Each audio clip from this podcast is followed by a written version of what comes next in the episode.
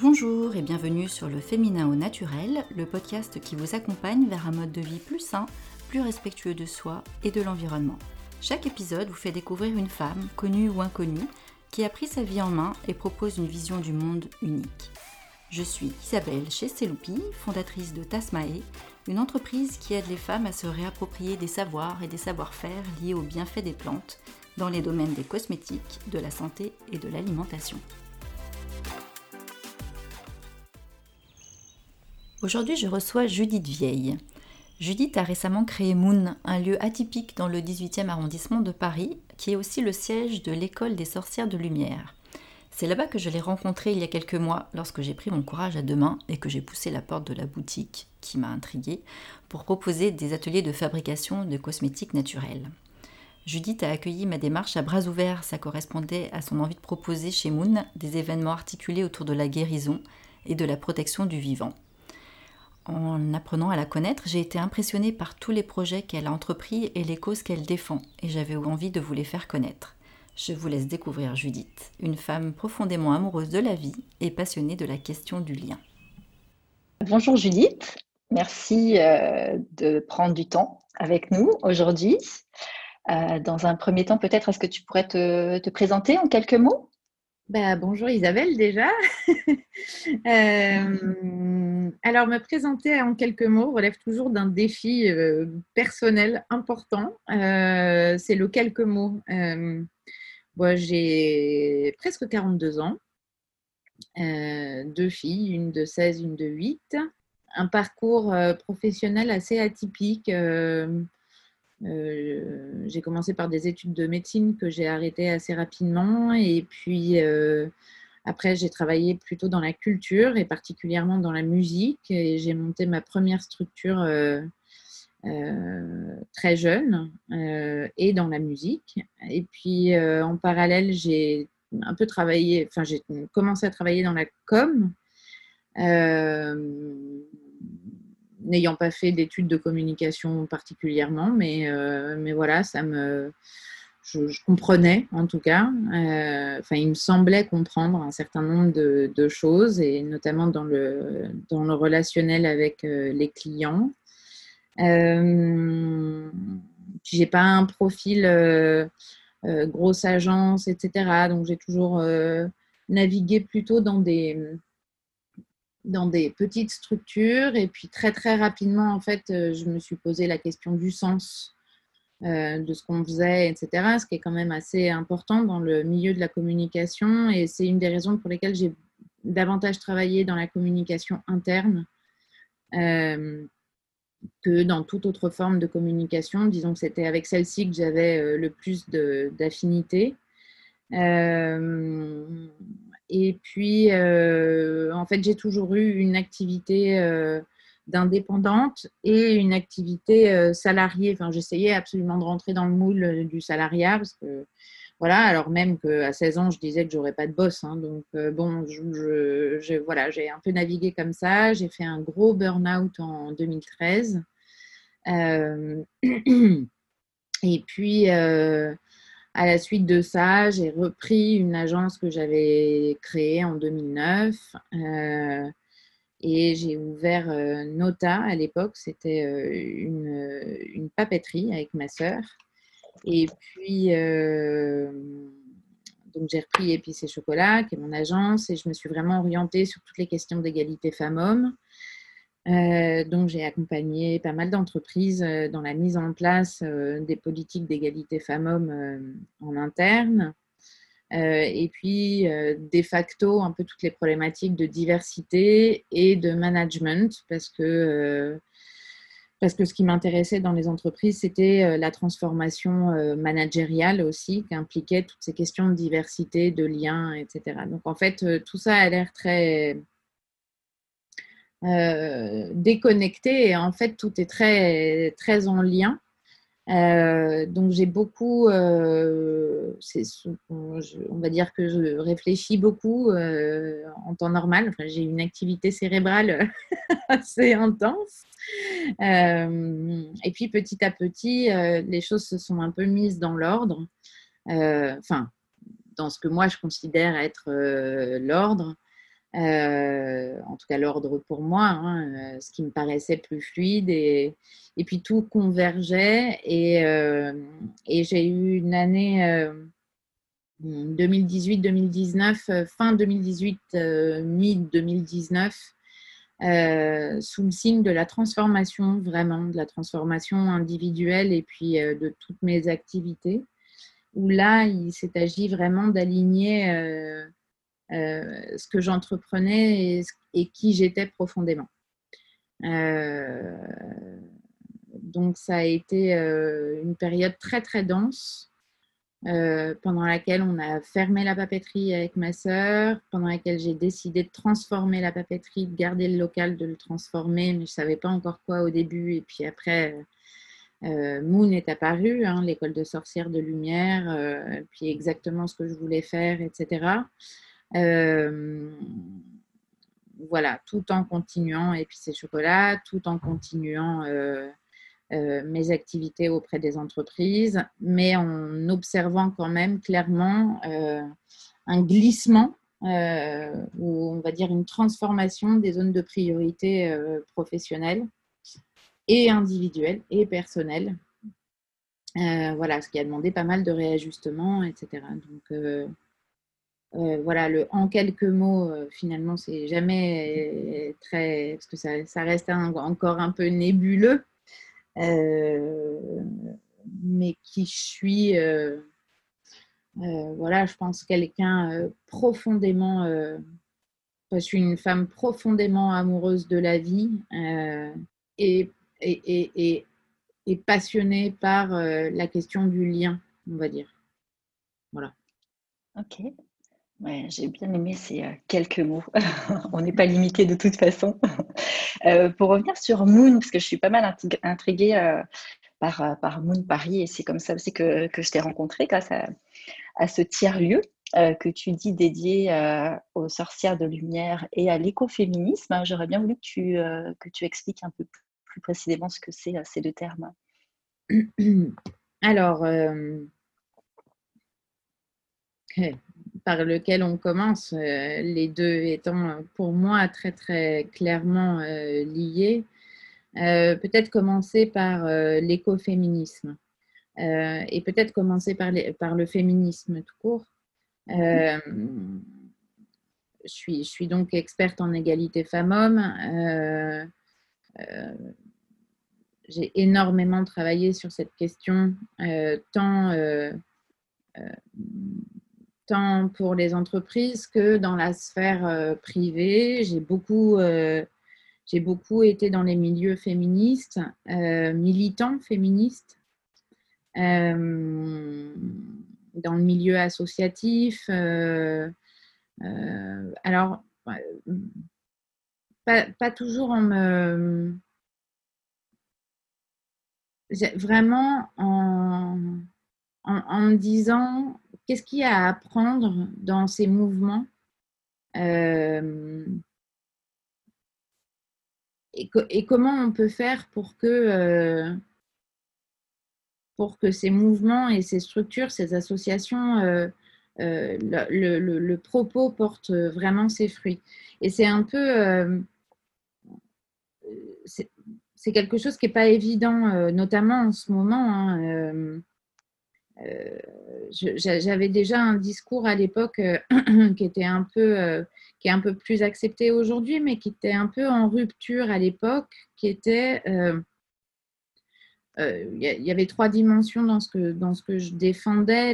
la première dimension, c'était que le, combat féministe, à mon sens, ne passe pas par, en tout cas moi, je ne peux pas le mener en m'opposant à la jante masculine. Il y a vraiment euh, euh, l'idée d'une coopération et d'une réflexion, d'une co-réflexion, d'une co-entreprise, enfin de quelque chose qu'on mène, euh, d'un combat qu'on mène conjointement, qui est un combat extrêmement difficile à mener parce que on ne combat pas des personnes, on combat un système.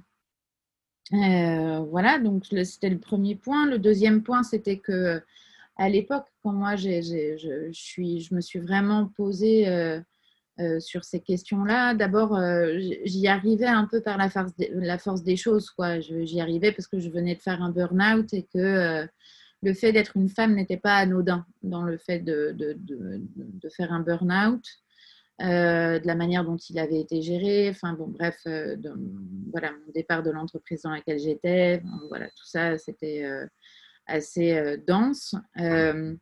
Et, il manquait, moi, des rôles modèles. Je trouvais que dans la, je trouve toujours que dans la société, il nous manque des rôles modèles inspirants quelle que soit ton origine, ton milieu social, etc. C'est-à-dire qu'on avait encore à l'époque des rôles modèles assez contenus qui étaient euh, des, des, femmes euh, du, Women's Forum, en gros, qui ont des carrières absolument incroyables, qui, qui, ont des postes à responsabilité incroyables, etc. Et pour moi, ça venait questionner le...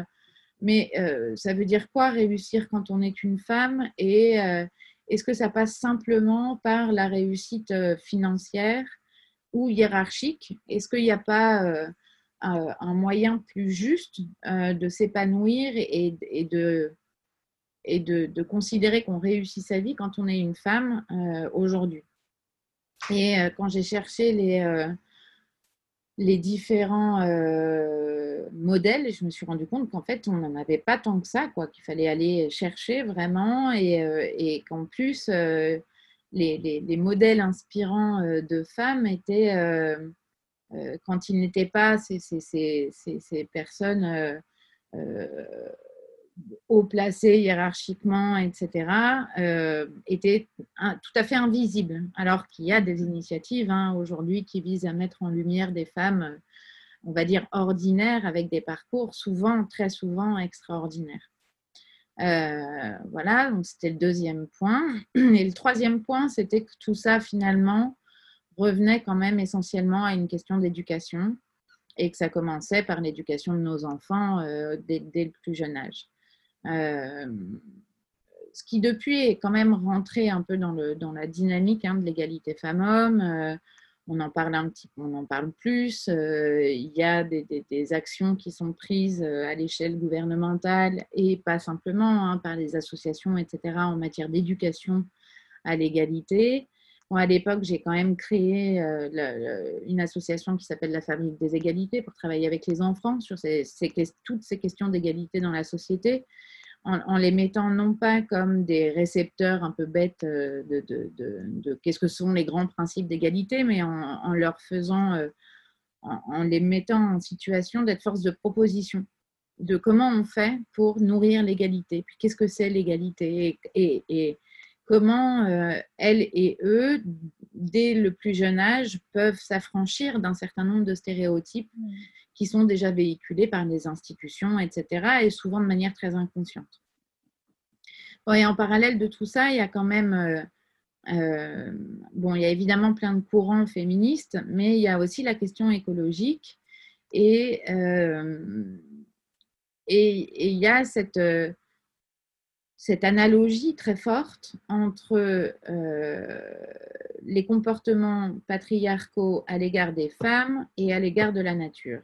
Et en fait, euh, euh, souvent j'ai des, enfin, voilà, comme des espèces de trucs qui se mettent en place dans ma tête et où je me disais mais euh, moi je suis quand même en train d'essayer d'expliquer qu'il faut qu'on respecte la moitié de l'humanité pour des raisons qui, me semble être d'un basique et d'un bon sens euh, parfois affligeant. Hein. J'ai quand même l'impression de devoir enfoncer des portes ouvertes, mais, mais il n'empêche que la société dans laquelle on vit n'est absolument pas construite comme ça.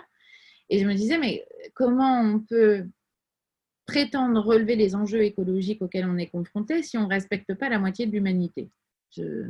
Et inversement, comment on peut imaginer respecter la moitié de l'humanité si on ne respecte pas la Terre sur laquelle on vit et qu'on est dans une, logique d'asservissement permanente de la nature, euh, d'hyperproduction, etc.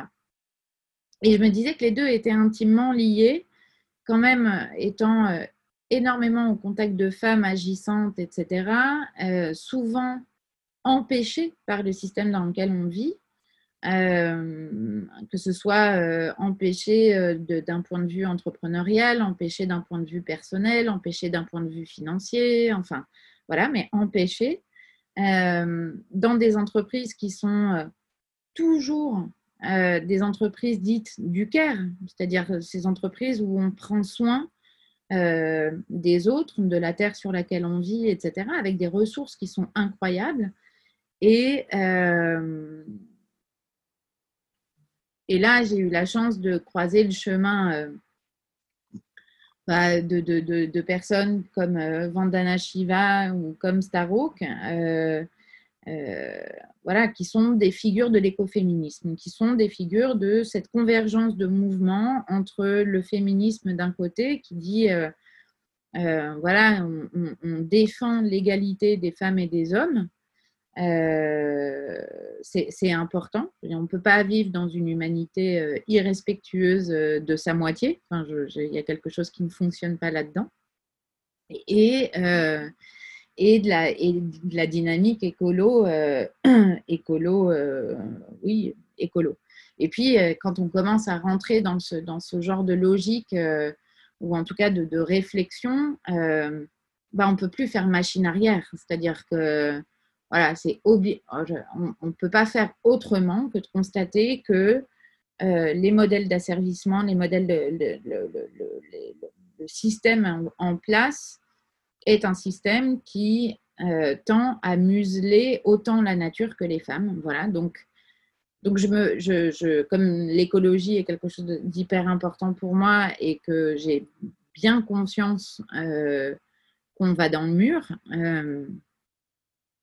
Il s'agissait de ne pas faire le choix et de réunir des combats qui, à mon sens, reposent sur le même, euh, euh, sur le même constat, qui est que le capitalisme, l'outil du patriarcat par excellence, n'est plus viable aujourd'hui pour 100% de l'humanité. Voilà.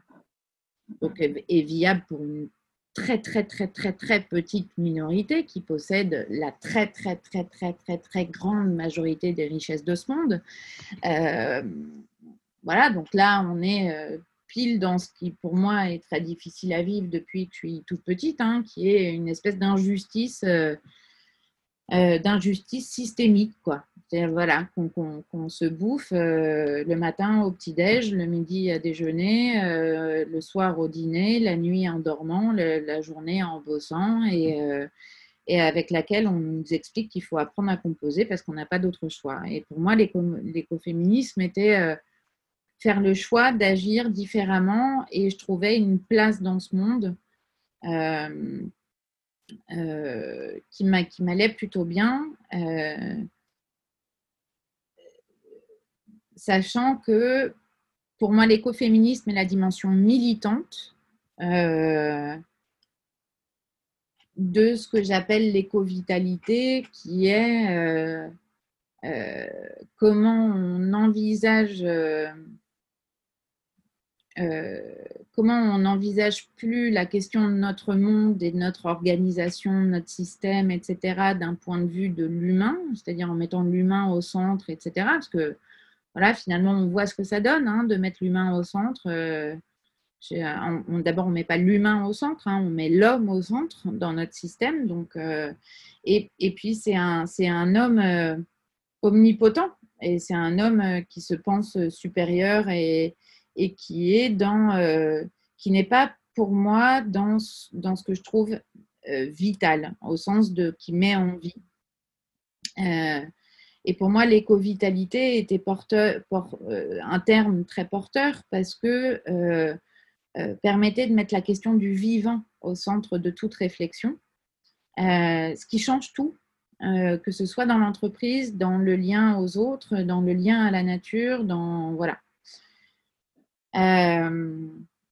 Et pour en revenir à la question des sorcières de lumière, pourquoi sorcières de lumière Pourquoi les sorcières, tout bêtement Pourquoi une école des sorcières de lumière, etc. Alors, pour moi, la sorcière est, une figure de l'écoféminisme. Euh, voilà, il n'y a, pas, il a pas, il n'y a pas plus écoféministe qu'une sorcière, à mon sens.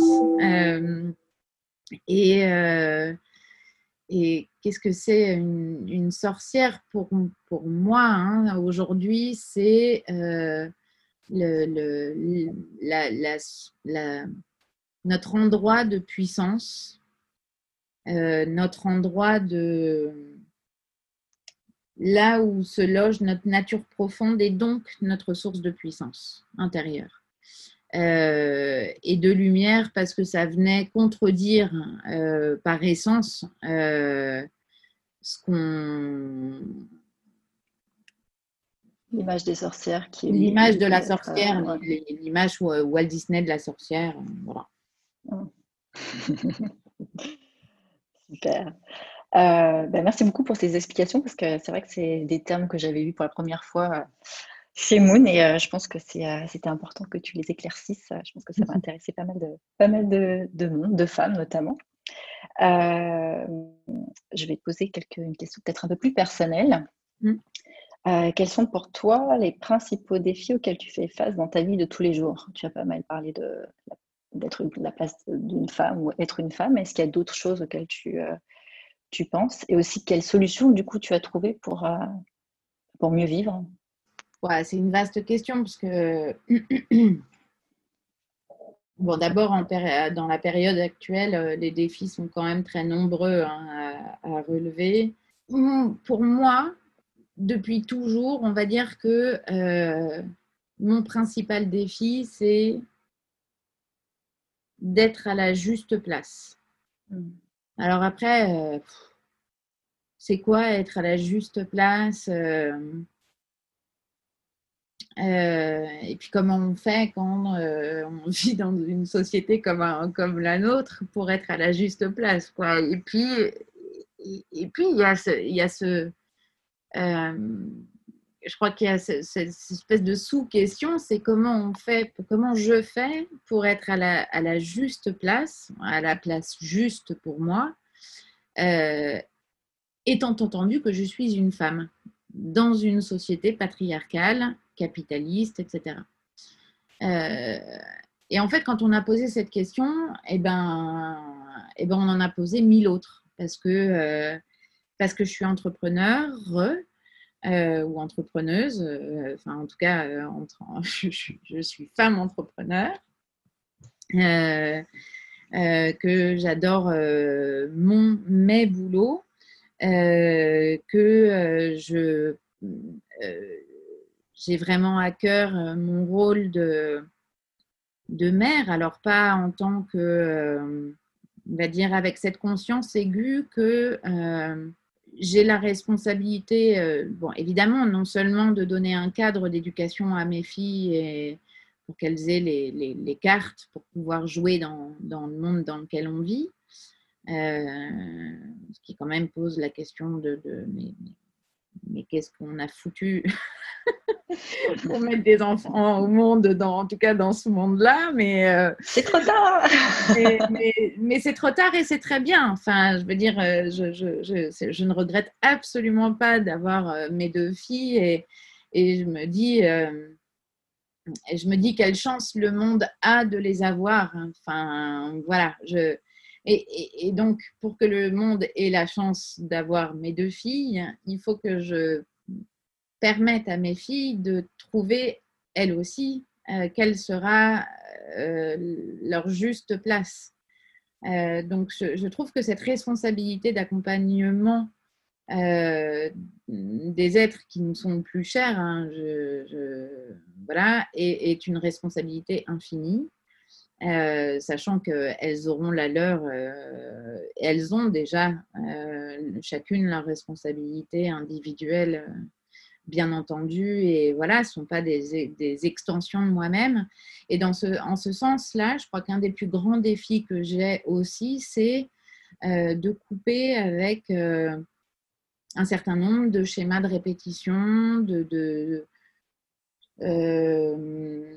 conscient et inconscient, euh, universel et moins universel, intime et collectif, euh, et, que ça passe à la fois par l'être et à la fois par l'agir. Donc, euh, je dirais, c'est d'essayer de rester connecté avec une forme d'intimité lucide ou en tout cas non mensongère à, mon propre égard et, et, de, garder toujours une capacité de discernement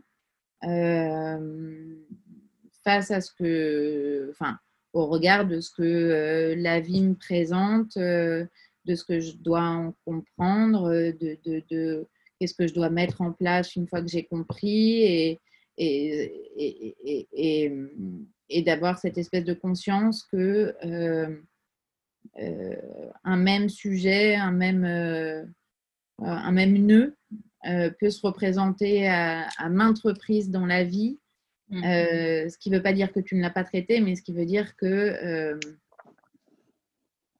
tu descends toujours un peu plus en profondeur et tu as toujours des apprentissages à faire. Enfin, je ne sais pas si c'est très clair, mais euh, voilà, la connaissance de soi et, euh, et, le fait de, de, de, vouloir trouver où est sa place, euh, je crois que c'est le travail d'une vie et il se fait aussi en, en, connexion évidente avec une réalité quotidienne. C'est-à-dire que ce n'est pas quelque chose de déconnecté, c'est quelque chose qui est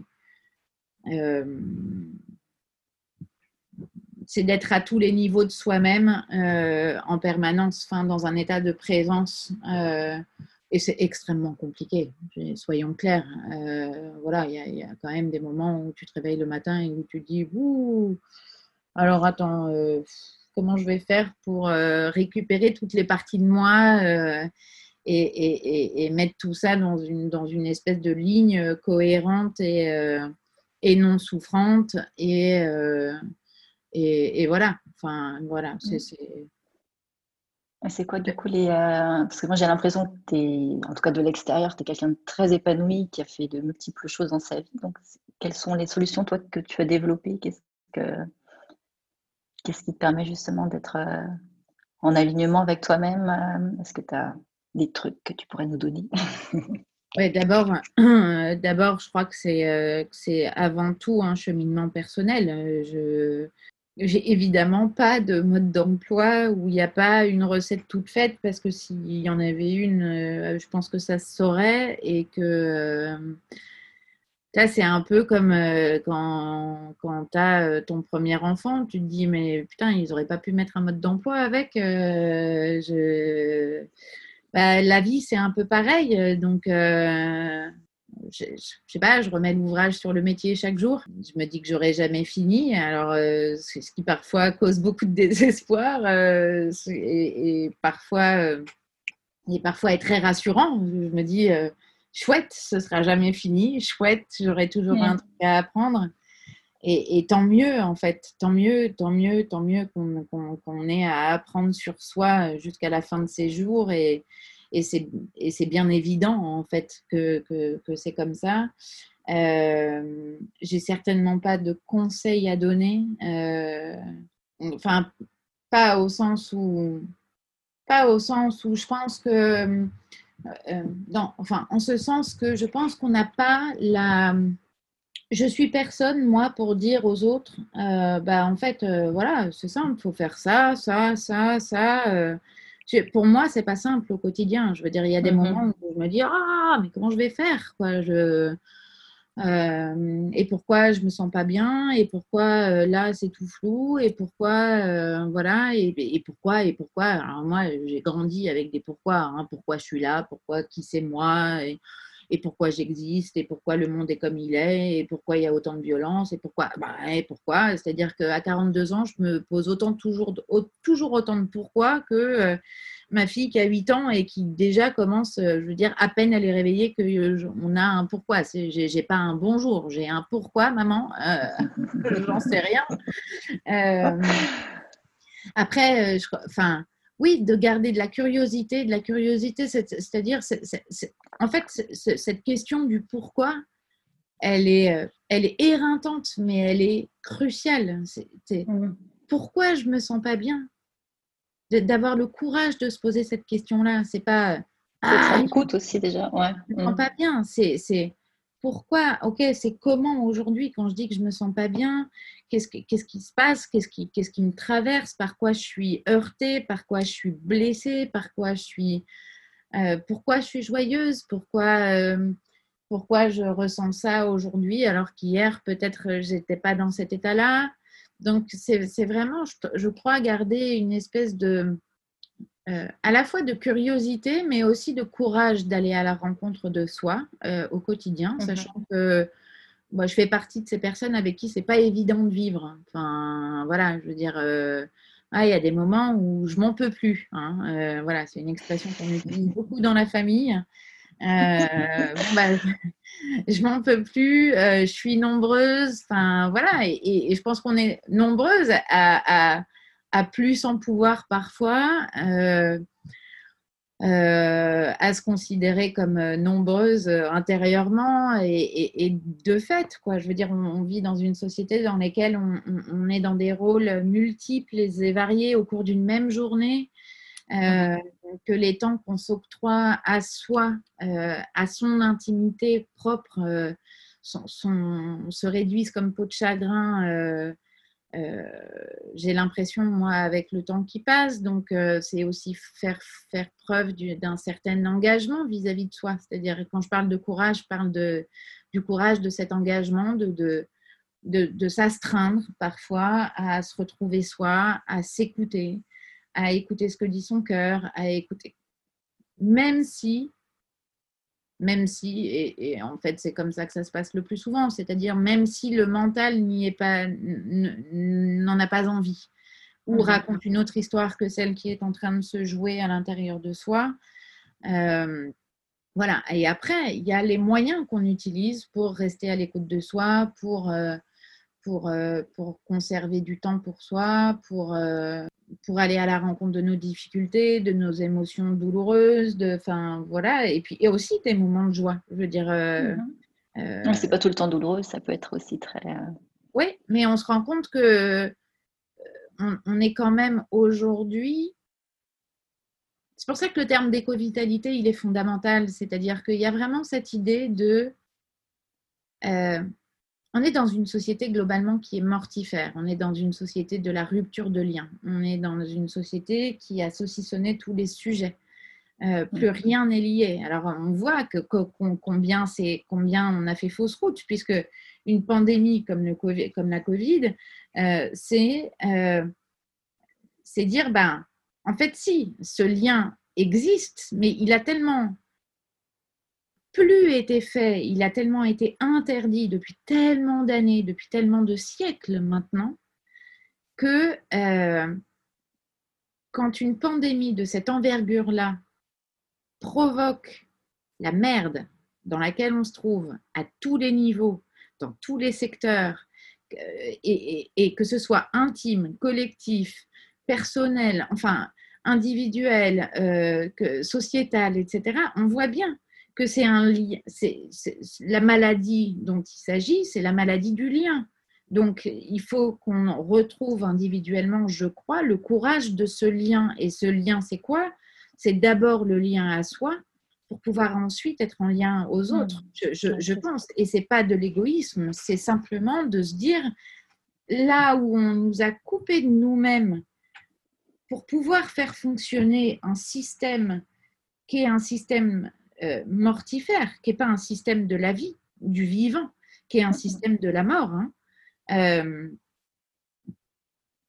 assez bizarrement d'ailleurs, puisque la première chose dont, le capitalisme essaye de combattre de manière euh, complètement hallucinante, c'est la mort. Et si on combat la mort, on combat la vie.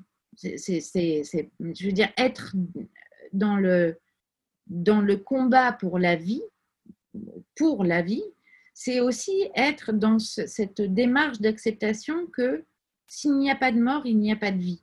Et s'il n'y a pas de vie, il n'y a pas de mort. Donc, les deux sont liés. Là encore, il s'agit d'un lien. Donc, le lien à soi, c'est un lien qui est difficile en, ce sens où c'est un lien qu'on doit réapprendre intégralement. Là où euh, nos sorcières euh, gardiennes du vivant, vraiment, ont des chaudrons remplis de, bon sens avant tout et, et d'élan vital pour, se remettre en lien à elles-mêmes et, aux gens qu'elles accompagnaient, enfin aux personnes qu'elles accompagnaient. Donc, tout ça, c'est vraiment intimement lié, mais voilà, c'est juste parfois aussi, je crois, peut-être le conseil, c'est de se dire que, en fait, euh, quoi qu'on en dise, euh, la vie est un cadeau. Euh, la vie n'est pas un dû, la vie est un cadeau. et j'ai souvent cette, cette, phrase qui, qui me revient. Je, voyais une médecin ayurvédique et à un moment où j'allais pas très très bien et elle m'avait dit mais mais qu'est-ce que tu ferais si aujourd'hui c'était ton dernier jour? Et comment serait ta vie si chaque jour que tu commences tu le vivais comme si c'était ton dernier jour? Alors ça ne veut pas dire cramer la vie par tous les bouts, mais ça veut dire que euh, revenir à l'essentiel peut-être, ouais, revenir aux essentiels euh, qui, font qu'on est en vie. Euh, et, de facto que la vie, que notre vie a un sens, parce qu'en fait tout ça parle quand même de, je veux dire, la vie qu'on vit, qu'on nous propose de vivre aujourd'hui ou qu'on se donne à vivre aujourd'hui est une vie qui n'a pas de sens. Donc c'est pour ça qu'on a autant de personnes qui vont pas bien. Mm-hmm. Qu'est-ce que tu veux faire euh, Donc, euh, tu te réveilles, euh, tu vas bosser, tu te fous derrière ton ordinateur hein, pour tenter de gagner du fric, pour tenter de survivre. On n'est pas dans la vie. Non. Donc voilà, aller à la rencontre de nos nœuds, de nos blessures, de, de, voilà. Et il n'y a pas une manière de faire, bien entendu qu'il n'y a pas une manière de faire. Et puis il y a des moments où c'est pas le moment. Il faut l'accepter aussi. Puis il y a des moments où c'est le moment, alors là, il faut y aller. Euh, merci beaucoup, Judith. J'avais plein d'autres questions pour toi, mais je crois qu'on est arrivé un peu à la fin de, du temps qu'on avait pour, euh, pour l'épisode. Peut-être que je te réinviterai. je suis désolée, mais vous parler. non, pas du tout. Enfin, tu n'as pas trop parlé, tu as, parlé beaucoup et c'était euh, très intense et, est très intéressant. En tout cas, moi, j'ai euh, beaucoup appris et j'espère que, que celles et ceux qui vont nous écouter euh, aussi. Euh, merci beaucoup. Avec plaisir. À très bientôt, j'espère. en tout cas, j'attends avec impatience que, que Moon réouvre pour retourner te voir.